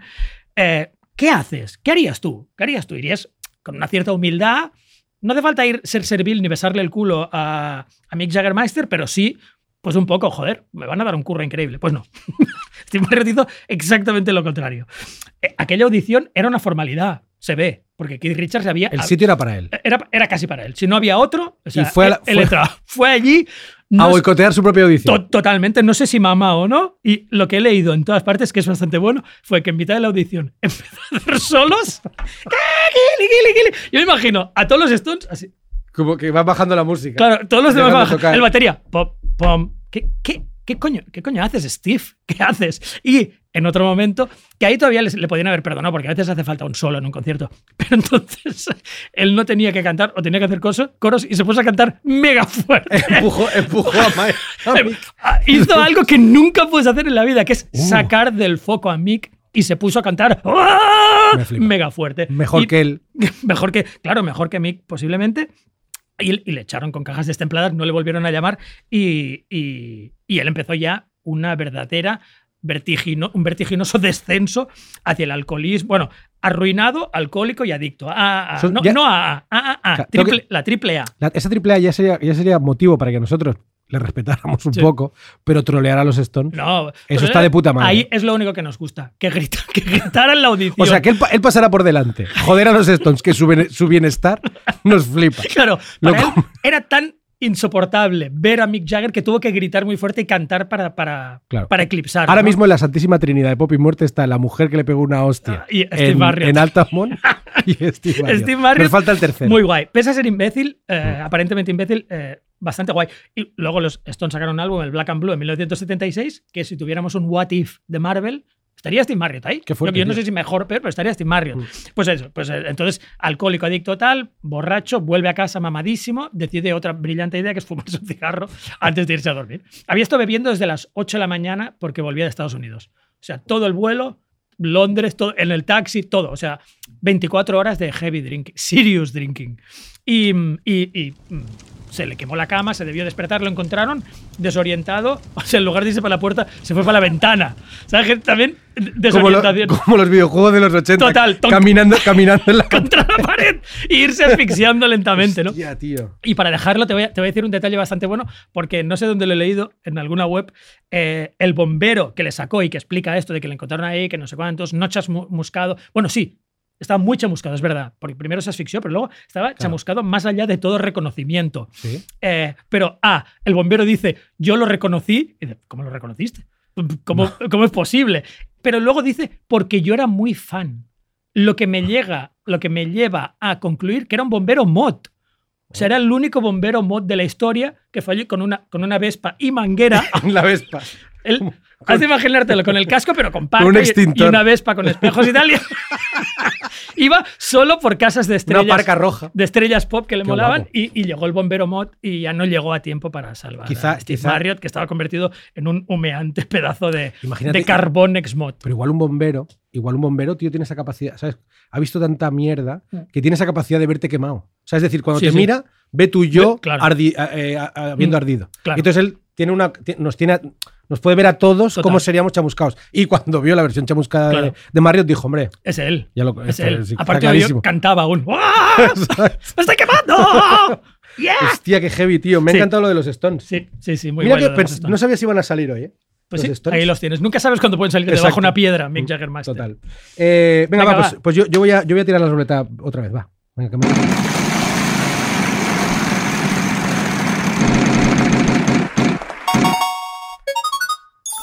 Aplastado por una bala de heno de 600 kilogramos. O sea, Ay, me encanta. y tú dirás, y tú dirás, Este me encanta. Rick, tú dirás, no me eh, no puede haber una muerte tan concreta. Sí. La hay Hay y muy Muerte os Y- la hemos mm, encontrado. Me flipa. Mike, es que además la historia es muy guay. Mike, Mike Edwards era el violonchelista de la Electric Light Orchestra Ujú. en, en un periodo corto, entre el, Otros 70 pelmazos de. Uf, de- entre el 72 y el 75. So- Lo único que mola de la, de la Electric Light Orchestra es el logo que pone Elo, porque me recuerda a mi amigo Eloy, al Elo, y que me flipa. Y siempre quiero regalar una Y camiseta. así como de neón, es Está- bastante está guapo. es bastante. Eh, total, el bueno de Mike participó en cuatro álbumes de la ELO, a pesar de ser un periodo corto, entre ellos El Dorado, a Symphony, que es un- uno de los más exitosos del, del grupo. Eh, pero Mike tenía otras metas. Mike se convirtió al budismo y se cambió el nombre por Deva Pramada, Muy que bien. me flipa el nombre. Bastante guay. ¿Vale? Y supongo que al hacerse budista dijo, voy a reencarnarme en un escarabajo pelotero y voy a meterme debajo de una bala de heno de 600 kilos. ¿No? Como, ¿no? Un- los, Este eso lo es que mi hacen- destino. Los escarabajos peloteros hacen eso, ¿no? Claro, Levantan destino. 10 veces su peso Ahí está. o 100.000 veces su peso. Pero, pero no, este pobre hombre, ahora en serio, em, lo que le pasó, esto es verídico, eh, circulaba por una carretera de Devonshire en Inglaterra cuando una puta bala de heno gigante cayó rodando por una ladera, tío. O sea que le debía ver venir, ¿no? Porque es una, si no bola de henos muy grande. Es, pero puedo entender que tú en vez de esquivarla te quedes flipando viéndola venir. No, no, para frenando. Frenar o y haciendo Quiero esa- ver esto. Esa mierda que es. Y, y- y Mike de Vapramada, Va- Mike a.k.a. de Vapramada, em, murió aplastado, tío. La, la puta bala de ver, en el y, barco- yo, y yo pensé, Vaya, vaya, deba, vaya palmada. Vaya palmada. En un barquito hubiera hecho así, Exacto. y en una bicicleta hubiera corrido mucho más rápido. Y le achafó tío, una bala de heno. Una puta 600 bala- 600 kilos. Se cree, la policía cree que es que un, un tractor Sí. en lo alto de la colina Se le tío, había se le cayó, tío. Sí, Muy heavy, ¿eh? muy heavy, muy heavy, muy heavy. Venga, ruletaca.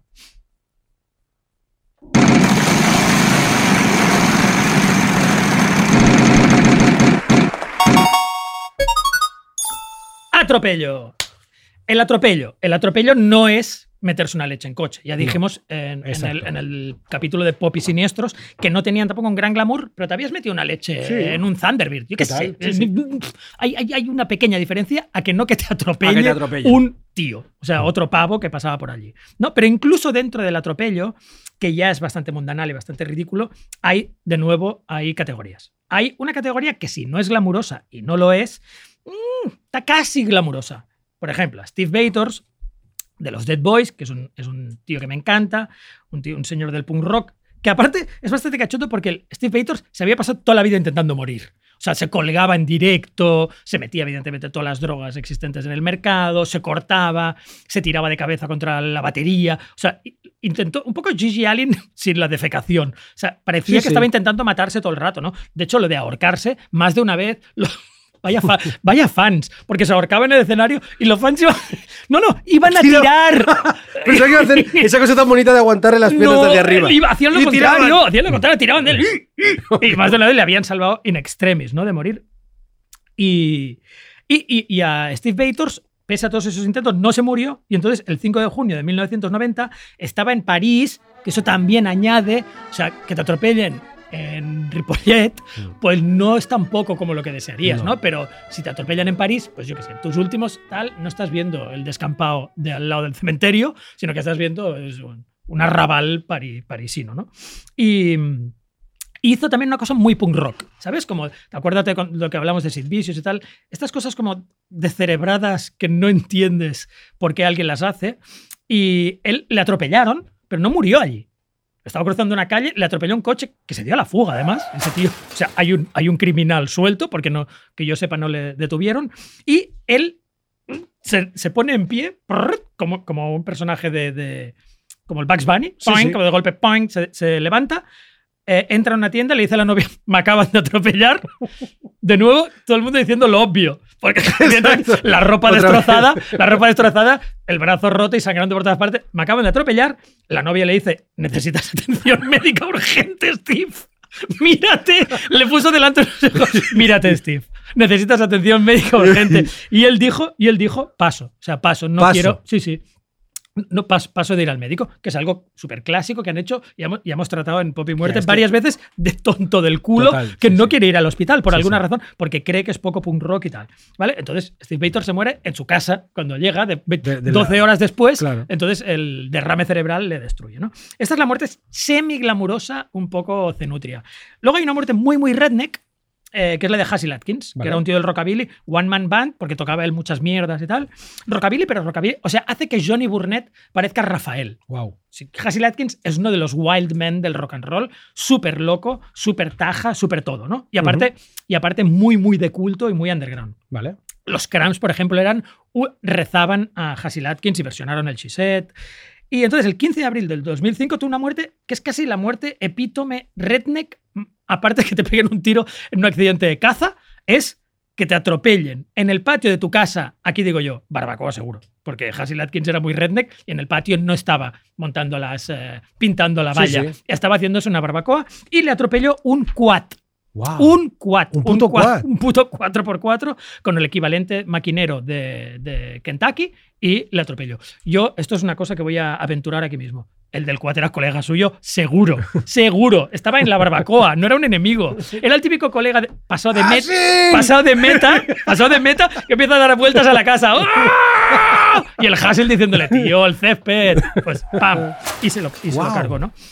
Y entonces te voy a decir una gradación ulterior que es más redneck que redneck, que es la muerte Bas Llobregat, ¿vale? Vale. O sea, que es aún más que los rednecks. No la hizo alguien del Bas Llobregat, pero cuando vi cómo había muerto pensé, ¡eh! Eh. Podía ser de mi puto pueblo.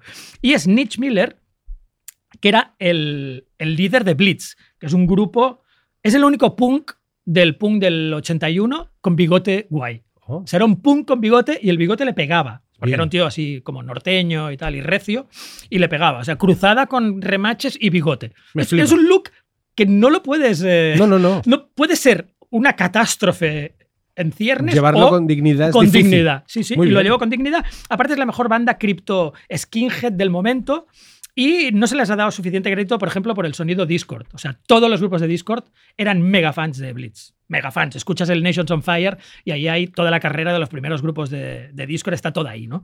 Eh, pues este tío eh, no fue en el Baix Llobregat, no estaba saliendo del camping La Ballena Alegre en, en Gabá, sino que estaba en Austin, Texas, de gira, el 9 de febrero del 2007, y tuvo la feliz idea de, en una autopista, cruzarla, porque él quería ir al otro lado. Que es exactamente lo que hacían los guiris del camping donde yo trabajaba en 1988. Que es decir, nos vamos al bar, que el bar se llamaba el Cocodrilo Llorón. Sí, yo creo sí. que el cocodrilo lloraba de toda la gente que Total, veía morir. claro, claro. Porque Sí, era un- una pila de Hostia, cadáveres. es- esto, esto es, cierto. Cruzar ¿eh? autovía prepuentes era, se mataba un montón de peña. Y yo te podía decir nombres. Sí, sí. Gente de mi pueblo. Cruzar, cruzar autopistas y, y vías de tren para la playa. Sí. Eso era To- ve, familias. 100% Valls Familias, Llobregat. ¿eh? 100% Llobregat. Y esto es una muerte muy que me tocó, me tocó, me tocó la fibra cuando la leí. Y claro, porque es bastante. lo atropellaron lógicamente. Claro. Le, atro- le atropelló un, pedazo camioneta o un autocar Claro, Y, y le dejó ahí aplastado. Y para recordarle, vamos a poner una canción que me encanta de Blitz que Ah. se llama Bleed. Venga, venga.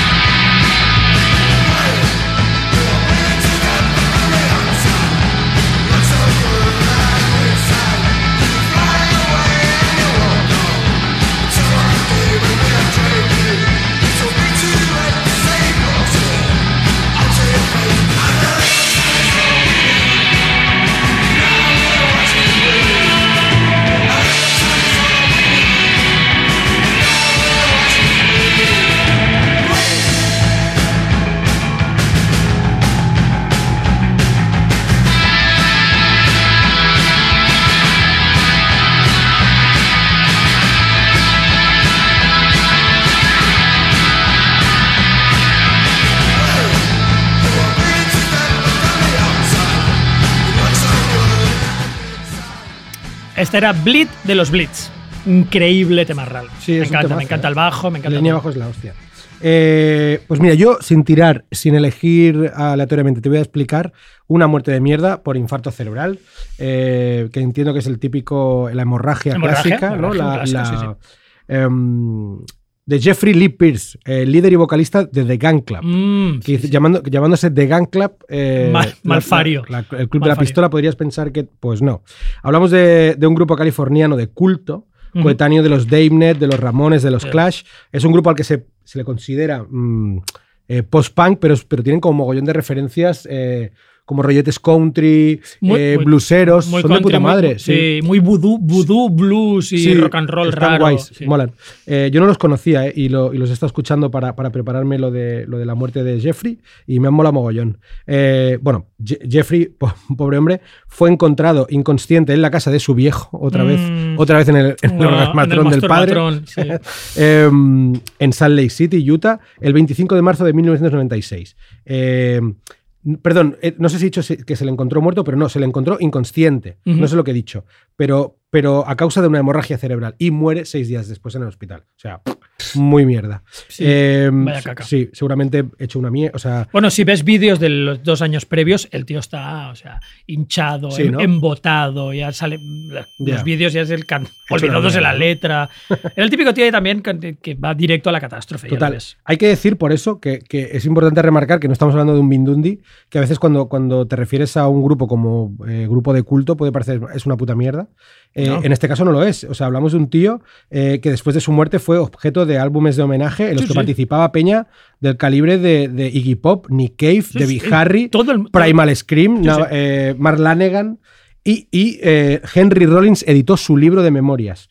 Y los Cramps, que hablabas antes tú también de los. Cramps, asistían a los primeros conciertos de The Gang Club y, le copi- y les copiaban trucos. O sea, Sí, en plan, vamos a hacer esta movida. Sí, sí, sí. Y el pobre Jeffrey, pues bueno, pues. Cascó. eh, sí, cascó en. Casco de una, es una muerte como Muy, muy. inconsecuente, tío. ¿no? Inconsecuente. Mira, ah, me duele un poco la cabeza. Pff, You're dead. Sí, total. Triste, muy triste. Mucho. Muy triste. Eh. Va, nos vamos. Ahora sí, yo tiro ruleta y Vale. nos acercamos ya al final del Sí, programa, ¿verdad? acabando. Tiro ruleta, venga.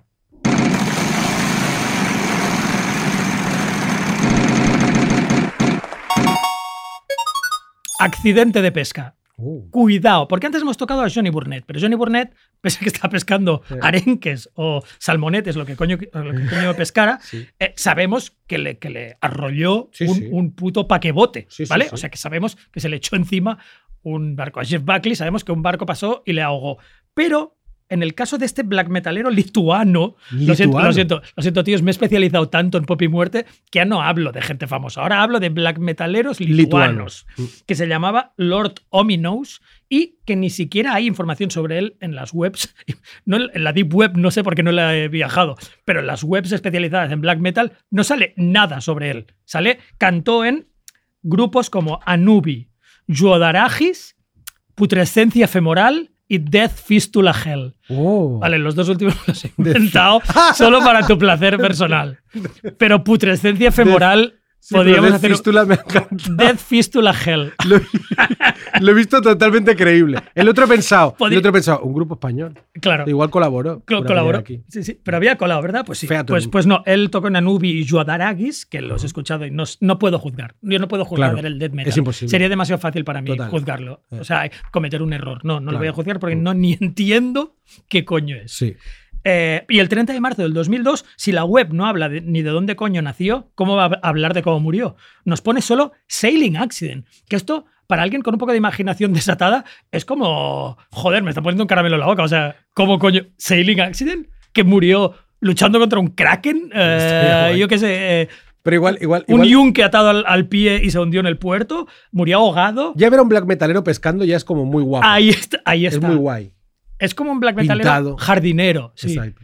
Así, hay eh, un capítulo de la serie IT Crowd, em, creo que es IT Crowd, donde, no, o Black Books, donde hablan, es un, es un curso para reformar a goths que quieren trabajar. Y salen goths carteros, Qué guapo. tío. lecheros. Pescadores. Claro, porque tienen que poder rein- reinsertarse en la sociedad, Claro, yo, ¿no? yo- yo me he imaginado que el bueno de Lord hace aquello, como los dibujos, ¿no? Que tira la, Claro. el, el- ¿cómo es? la caña hacia Sí. atrás, se engancha él mismo. claro. El en el anzuelo. culo, en el culo de, de Y- pantalón de cuero. Y con la fuerza de, Mira. de Satán, claro. se, él, se tira al agua, tío. Sí, pues no, o le- a lo mejor le arponearon creyendo que era una orca. eso, pero yo eso me gusta más. Yo creo que simplemente es una muerte también de un- de- por razones muy, muy prácticas. ¿Cómo va un, un black metalero? Lleva bastantes remaches. se pesca en, Litu- en Lituania y mar. en Lituania y puto mar, ¿no? A lo mejor hay un lago. Igual está en el norte. A lo mejor es- pescaba en un lago, pero da igual. Seguro que lleva pantalones de cuero. Unos pantalones de cuero mojados ¿Cómo? te vas al fondo. Es que te vas al fondo. Te vas al fondo, Y esas no- botas. y las botas Esas rancas. botacas que tienen ahí, tío. y las botas rancas. Y seguro que para esto que hacen los black metaleros, que nunca es para luchar, pero sí que es para hacerse muchas fotos, seguro que llevaba hachas, no sé, ¿sabes? Do- hachas, 14 shurikens y Claro. cosas así. Y claro, todo ese peso de metal, pues le- ese peso de metal, y nunca mejor dicho, se lo llevó al El fondo. peso del Y, metal. Claro, el peso del metal se lo llevó al fondo y lo, lo siento, lo siento por los Ominous, pero, pero Claro, es que los zapatos esos ese de- fue su sailing accident. Esos zapatos son como, lo, ¿Sabes aquello que hacían los, los mafiosos americanos de Chicago que hacían los zapatos de cemento? Sí. ¿Sabes que, pues era un poco Te voy a poner unos zapatos de cemento, Que- pero ¿no? Y te tiraban al fondo del mar. y el tío, Pues "Eh, me lo de que- puta madre, pues soy death metal, así que ponme unos zapatos de cemento. Exacto, sí, sí. Pues nada, así murió Lord Ominous. Creemos que murió, pues eso, Eh. ahogado por su propio cuero y Bueno, metal. Pues yo voy, yo voy a tirar la ruleta por última vez, creo que es la última ya. Sí, la ¿no? última, tío. a, ver, a ver qué pasa, va.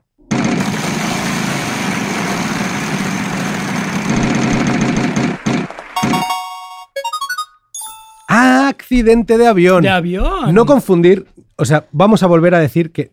Bueno, voy a explicar por qué no tenía que salir en el anterior. Claro. Y por qué tiene que salir en muertes de mierda. Estaba apuntado en el anterior y luego vimos por qué Exacto. no, por qué y, no entraba. y antes de decir nada de esta muerte de, por, ac- por accidente de avión, que es de nada más y nada menos de mm, guitarrista Randy Rhodes de Ozzy Osbourne, vamos a poner un tema.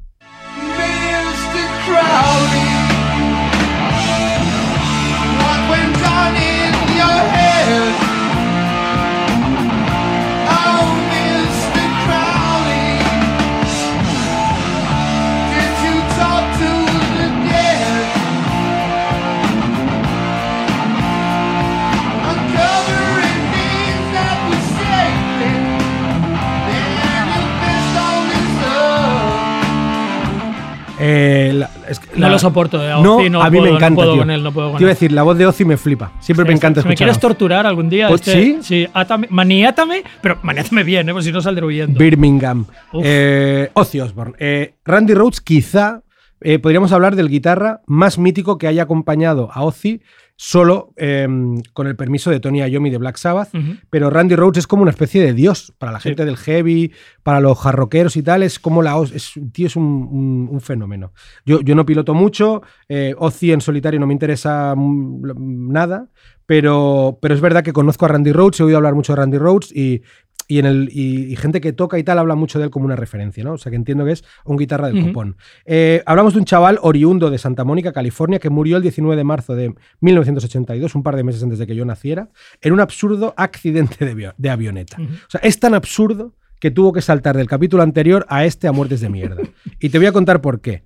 Eh, si ya en el anterior capítulo hablamos de Luis Morales III, Sí. que es el conductor del avión de Alilla, Yo creo que todo oyente tiene que recordar a Luis, Luis Morales, the III, third- the third. increíble es ese cabrón. eh, El que se llevaba la hélice, farlopas que, llevaba que la vendía, hélice. vendía, vendía trozos de avión. Sí.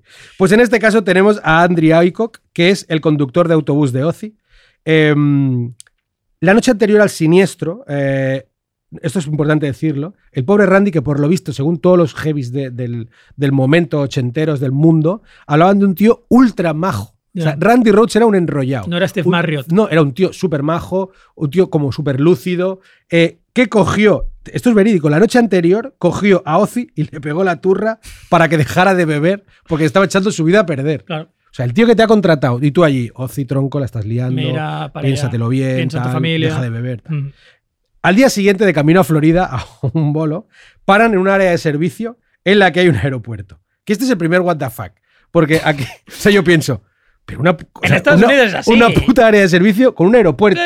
Bueno, y claro, pero es que en Estados Unidos no solo hay estaciones de servicio con aeropuertos, sino que el puto conductor de tu furgoneta de, de conciertos te dice: Tengo licencia para conducir aviones. sí. ¿Qué os parece si nos damos una vuelta? Y, y el, el pobre Randy, es que este, que este buen pavo, es que estoy seguro que lo hizo por él. Sí. ¿Sabes aquello de. Me sabe mal me da palo no. y el chaval lo ve tan flipado con que tiene, el, con que tiene la. Tengo la licencia tal. Va, me monto. Se monta. El puto Andrew Aycock la tenía caducada, la licencia. Iba puesto de farlopa también. Bien. Y. Randy no lo sabía, no pensaba que se había comido un mantecao. Sí, cuando la vio tan gastada, cuando la vio tan.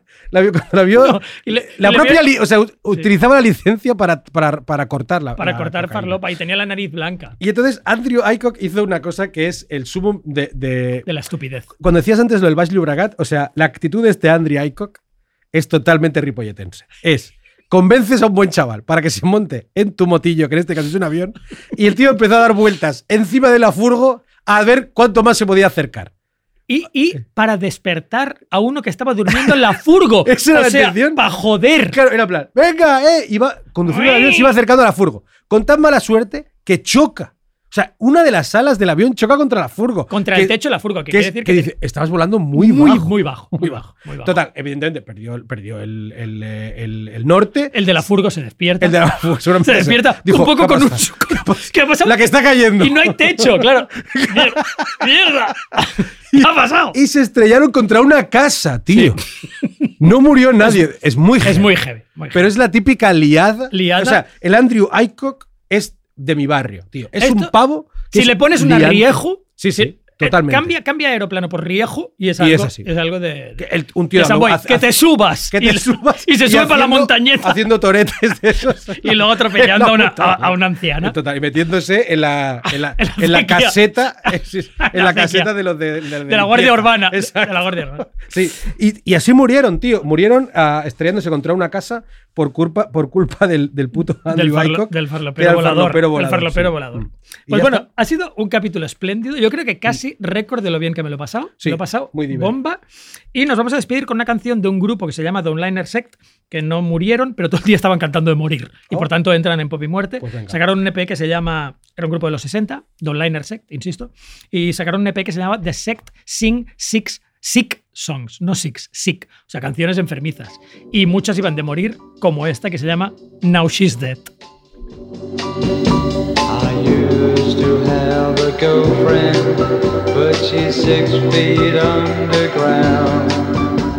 Now when I pass by her tombstone, it really gets me down.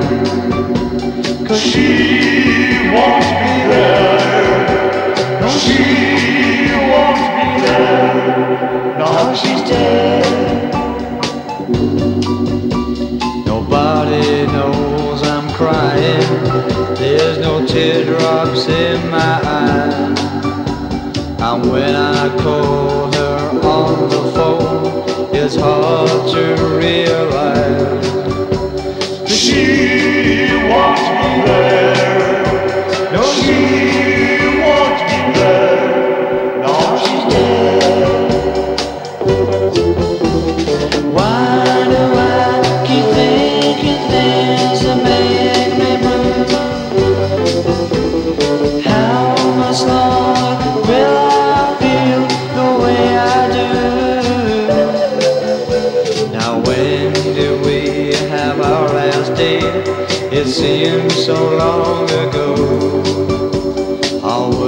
Seems so